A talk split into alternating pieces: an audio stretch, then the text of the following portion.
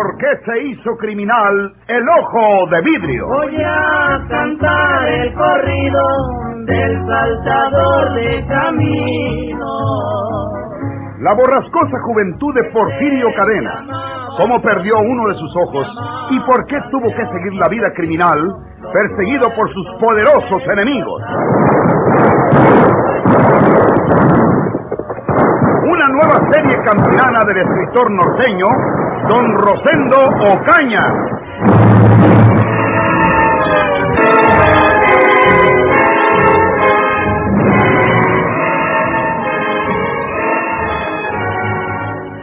¿Qué tal, Juanita? ¿No ha vuelto tu marido? No, Eliseo. Espero que se comunicará conmigo de un momento a otro. Lo que pasa es que debe haberse alarmado con la noticia que trae el periódico. A nadie puede agradarle que digan que encontraron sus huesos y que los sepultaron, pero se calmará y volverá, o como le digo a Juanita, se comunicará con ella, ya sea para llevársela porque quiera que viajen a otra ciudad, o para decirle que lo espere aquí en casa mientras él esté ausente. Sí, así es este mundo condenado, Juanita. A nadie le faltan penas. Tú estás en tu casa, eh, venga tu marido o no, y tárdese lo que se tarde. Tú estás aquí con nosotros como si estuvieras en tu propia casa. Ya lo sabes. Gracias, Eliseo. Vamos para darte de cenar. Eh, ¿Ya cenaron ustedes? Sí, nosotras ya. Eh, con tu permiso, Juanita. Pasa, Eliseo.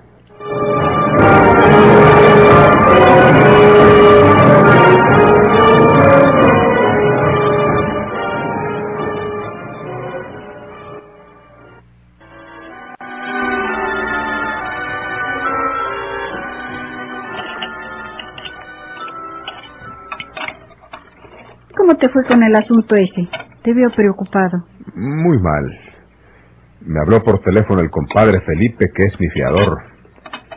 Dice que falleció en el hospital el hombre que atropellé con la camioneta. Oh, Eliseo. ¿Y ahora? En vista de lo que me dijo el compadre Felipe, fui a ver al abogado. Dice que tengo que pagar lo que se llama reparación de daño. Me explicó que ese pago equivale a lo que le va a faltar a la familia del finado sin él, sin su salario, sin las ventajas que él le reportaba en vida. ¿Y cuánto será eso? No sabe nada todavía el abogado. Dijo que se va a poner de acuerdo con el abogado que trae los de la familia del difunto para ver si no se ponen muy altos. Y le dije que le explicara que yo no soy rico, que vivo de mi trabajo, que yo no tuve la culpa, porque el señor se bajó de la banqueta de repente. En fin, ya veremos lo que resulta. Para mañana sé lo que pide esa gente.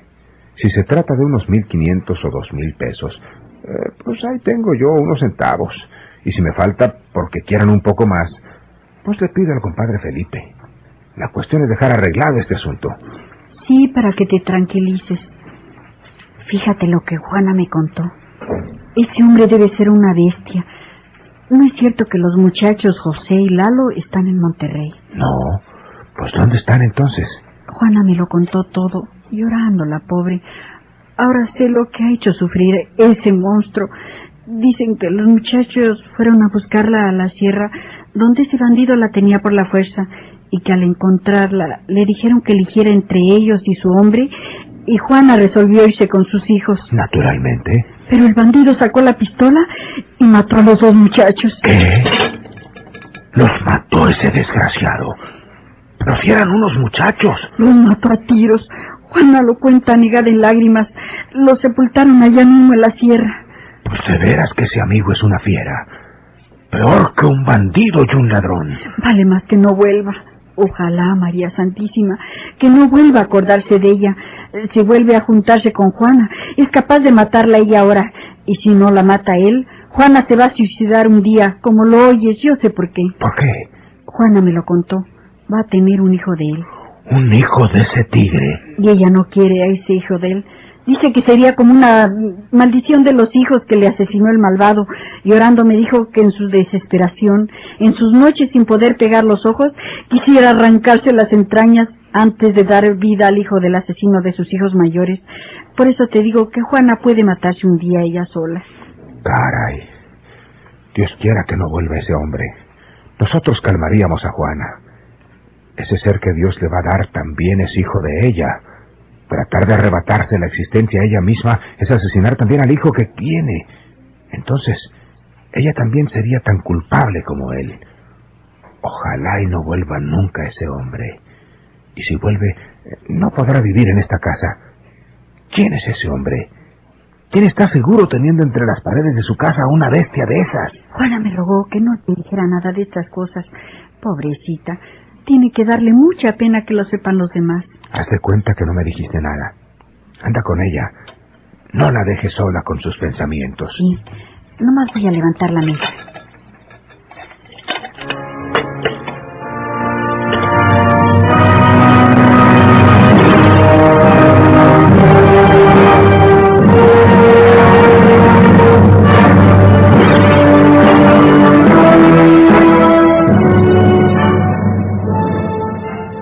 ¿Usted vio los restos de Porfirio Cadena y de la señora que lo acompañaba, señor encargado? No, pues como los días ya Andrés Ausón los había enterrado. Allí estaban como dos sepulturas, una al lado de la otra, con unas cruces hechas de palos. Y Andrés Ausón me dijo que ahí había sepultado esos huesos humanos que es que son del ojo de y su vieja. Yo no sé más. Eh, pero usted vio, Fede, que se trataba de esos restos de Porfirio Cadena y la mujer que lo acompañaba, señor encargado. Pues, porque me lo dijo Sauzón que Ancina lo hiciera. Yo, la mera verdad, señor juez, me precipité en este asunto porque se me hacía que iba a cobrar el premio de diez mil pesos que ofrecían los hacendados y los mineros por la entrega de Porfirio, vivo o muerto. Pero pues de eso no he sabido nada. No quieren pagarme ese premio. Y, y si Andrés Ausón, que es el que halló los restos, o dice que los halló, no cobra ese dinero, pues que me lo den a mí, no se le hace. Los hacendados y los mineros no sueltan ese dinero precisamente porque no están seguros de que esos restos sean los de Porfirio Cadena. Sí, sí. Y, y las garras llenas de sangre, y las dos pistolas disparadas, puesto que tenían los cartuchos quemados. ¿Qué me dice usted de eso? Respecto a eso, luego lo sabremos. Eh, Esas ropas llenas de sangre y las pistolas encontradas allí en la sierra no significa que pertenezcan a los restos de ese hombre y esa mujer. Nosotros creíamos que usted había dado fe de los cadáveres, aun suponiendo que estuvieran destrozados por las fieras. Pero sus huesos, con algunas adherencias que los identificaran, algunos papeles o, trozos de papeles, joyas, algunos objetos de difícil destrucción, eh, como una navaja, un reloj, eh, la villa de un cinturón, etcétera. Pero usted no presentó esas cosas. Pues, eh, A mí me parece que, que usted metió la pata en este asunto, señor encargado don Ciro. No con mala fe, yo lo sé bien, pero sí atolondrado por el ansia de cobrar esa recompensa que, que como dice el señor Carrión, no se la dan los interesados porque, porque no están ciertos de que se hayan sepultado allá los verdaderos despojos de Porfirio Cadena. bueno, ¿y ahora qué vamos a hacer? ¿Me van a echar de cabeza a mí? Después de que no me dan el premio, ¿me van a echar la culpa de todo? Usted no tiene más culpa que haber obrado con ligereza en este caso. Así lo creo yo también, porque debe entenderse que, según yo creo, Andrés Ausón le preparó todo para confundirlo a usted, encargado. Mala vejiga. Eh, eh, váyase, váyase. Eh, por ahora no podemos hacer nada hasta que de Monterrey nos avisen el resultado de los análisis hechos en las ropas y en las armas que les mandamos. Eh, En en el hospital de Monterrey saben la clase de sangre que tenía Porfirio Cadena, porque ahí estuvo internado, y ellos llevan un registro a ese particular. Eh, Ya veremos eh, si nos dicen que esas ropas están manchadas con su sangre o no.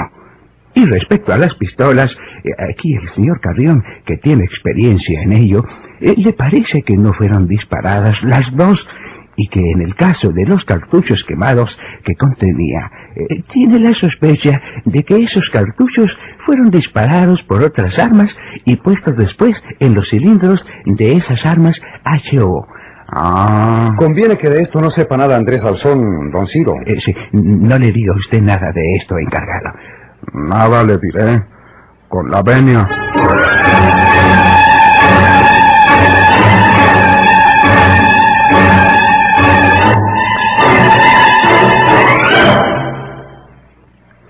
¿Qué pasó, encargado? ¿Ya le aflojaron los pesos los recachos esos? No, Andrés, ni esperanzas. ¿Qué hay de nuevo? Nada. No me digas que nada. Lo vi en el juzgado hablando con el juez y el amigo Carrión. Estuvieron mucho rato. no me diga que no estaban hablando del asunto. O de mí mismo. ¿Qué gana con negármelo, si al cabo es cierto? Andrés, ya se tiró la manteca. ¿Por qué? ¿Qué le dijeron? Mandaron para Monterrey las garras llenas de sangre y las pistolas. Y todo porque el señor Carrión ese sospecha que tú lo preparaste todo. Es peligroso ese amigo Carrión. Era teniente de los soldados. Sabe mucho de policía. Desgraciado. A él qué le importa.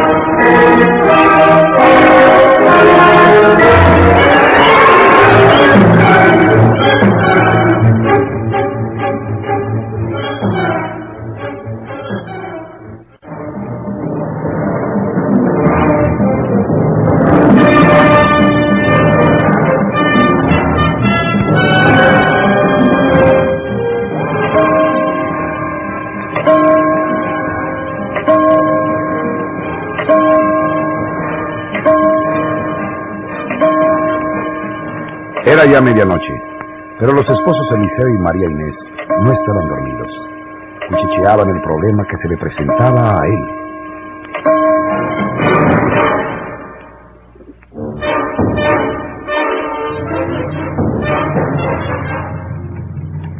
Yo creía que mi abogado exageraba las cuentas para que le quedara algo a él. Pero no es así. Fui a informarme al juzgado y me dijeron que a esa cantidad montan la reparación del daño. Siete mil y pico de pesos. Yo tendré unos dos mil. Y si los gasto me quedo sin nada para mi negocio. Si le pido cinco o seis mil al compadre Felipe, quién sabe si me los niegue. No porque no los tenga, sino porque piense que no se los voy a poder pagar. Es mucho dinero, siete mil pesos. Qué gente tan desconsiderada. Tú no tuviste la culpa. El pobre hombre se atravesó. Ahora dicen que yo no apliqué los frenos, que me tullí, que podría haber evitado el atropello si meto los frenos rápidamente. Eso dice el departamento de tráfico. Por eso me condenan a pagar todo. Chihuahua, ¿cómo le haré? Vende la camioneta. ¿Y con qué trabajo si la camioneta? ¿Qué vendo si no voy por lo que necesito? ¿Y en qué voy a no tener mi camioneta? Pagar todos los días el transporte es darle a otro la ganancia. Caray, qué mala suerte. Parece que ese hombre vino a traernos la de malas. No tengo nada que decir de Juana, que es de tu familia. Pero ese asesino, esa fiera, con su sola sombra vino a arruinar nuestra casa. ¿Oíste? ¿Oíste eso, Eliseo? Sí, parece que tocan. Están tocando. ¿No? Están tocando. Pe- Pero en el cristal de la ventana. Debe ser en el cuarto de Juana. Porfirio sabe que en el cuarto que les dimos tiene esa ventana para el fondo. Debe estar despertando a Juana. ¿Y por qué no entra por la puerta? Calla, vamos a oír.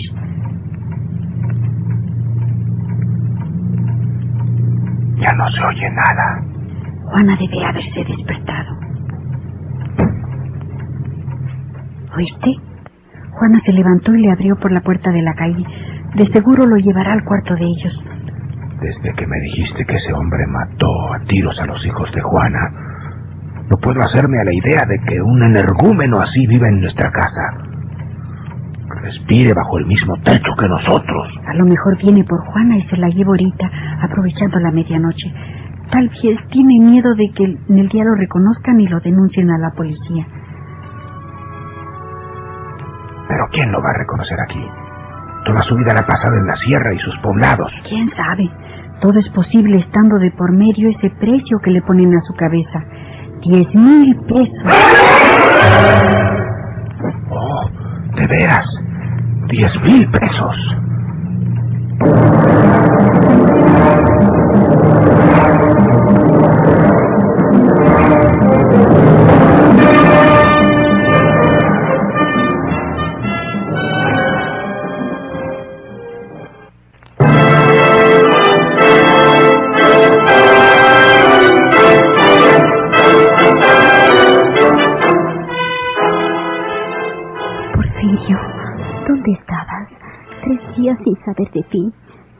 Te ibas?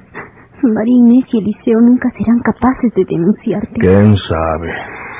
A veces debe uno cuidarse más de los amigos y parientes que de los extraños. No, no pienses así. Tratándose de María Inés y Eliseo, yo te respondo por ellos. Acuéstate. Mañana de día decidiremos lo que tengamos que hacer. Ellos pueden estarnos oyendo o cuando menos estar despiertos porque oyeron cuando me llamaste y cuando yo te abrí la puerta de la calle. No quiero desvelarlos. No debemos dar molestias. ¿Hablaron de mí? ¿Qué dijeron de mí en mi ausencia? Pues, ¿qué quieres que dijéramos? Nos preocupaba a todos que no diera señales de vida. Yo llegué a suponer que no volverías. ¿No pensaste en ello, Porfirio? He pensado en tantas cosas. ¿Qué ha habido de nuevo por aquí, Juana? Nada. Ah, Eliseo atropelló a un hombre con su camioneta. El hombre se murió en el hospital. El pobre Eliseo no tiene la culpa, porque el hombre andaba bebido y se atravesó en medio de la calle, bajando de la banqueta repentinamente, según dice Eliseo, y resulta que ahora le cobran más de siete mil pesos por arreglar ese asunto. No tiene ese dinero, anda desesperado. Estuvo platicando de eso a la hora de la cena hoy. Yo tengo un dinero, el que tenía oculto en la sierra. Serán unos eh, 22 mil pesos. ¿Le prestas a Eliseo lo que necesita? No, no se los presto, se los doy. Nomás le voy a poner la condición de que a Naiden le cuente lo que sabe de mí, lo que leyó en ese periódico. Eliseo no se lo contará a nadie. Es un hombre bueno y serio. ¿Le decimos mañana que tú le das ese dinero? Sí, en la mañana se los doy.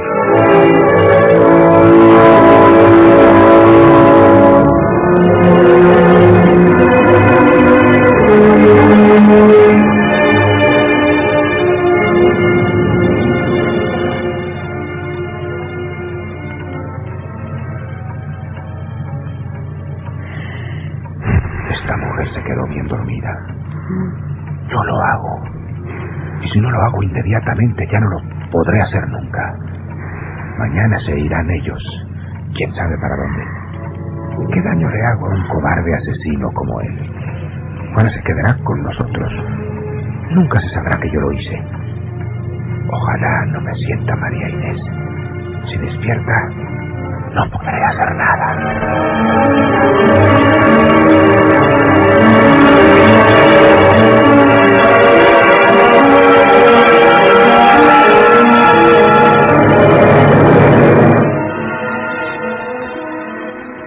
Juana debe haberse pasado unas noches sin dormir, pensando en pan de ganaría yo. Se quedó sópita ahora. ¿Qué me cuesta hacerles un bien a sus parientes? Este dinero no me costó más que quitárselo a sus dueños. Mañana le doy a ese amigo los siete y pico que necesita para que ya no se apure. Sirve de que ellos me ayuden a resolver mi situación. Y si les dejo a Juana, pues siquiera para que la traten bien y no la miren como una rima cualquiera. A lo mejor no pueden dormir pensando en el problemón que tienen por delante con ese dinero. Mejor le hubiera dicho a Juana que fuera a decírselos inmediatamente si estaban despiertos. Pero, esta ya se durmió. Y no quiero despertarla. Ah, pues, pues yo voy a decírselos. Si miro que están dormidos me devuelvo. Si oigo que están despiertos les toco y se los digo para que se tranquilicen. Ya tienen que saber que he llegado, porque con seguridad que oyeron mis toquidos en la ventana y el ruido de la puerta de la calle. Ahora la gracia será que dé con el cuarto donde duermen ellos.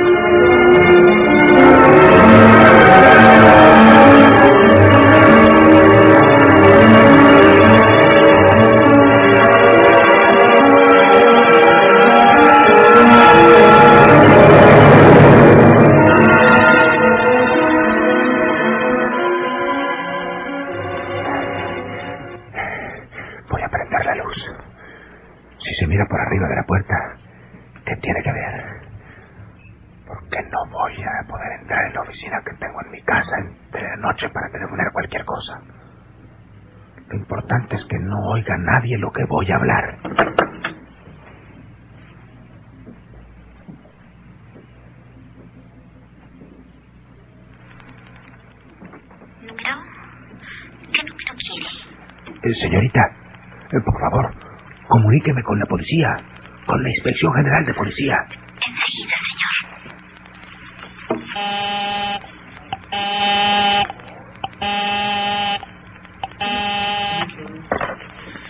Inspección de policía. Eh, señor, eh, ¿tiene usted un exhorto para prender al delincuente Porfirio Cadena que le dicen el ojo de vidrio? Sí, ¿dónde está él?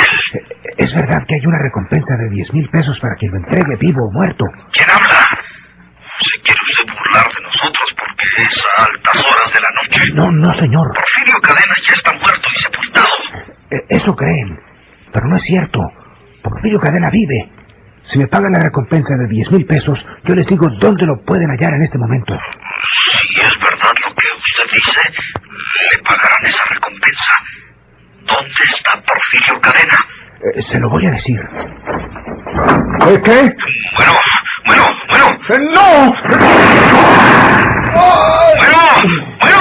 ¡Muérete, maldito!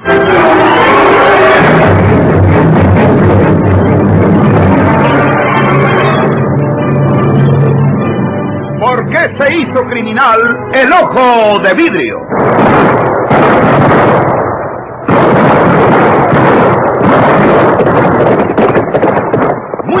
Por su atención. Sigan escuchando los vibrantes capítulos de esta nueva serie rural. ¿Por qué se hizo criminal el ojo de vidrio? Se de arriero para asaltar los poblados.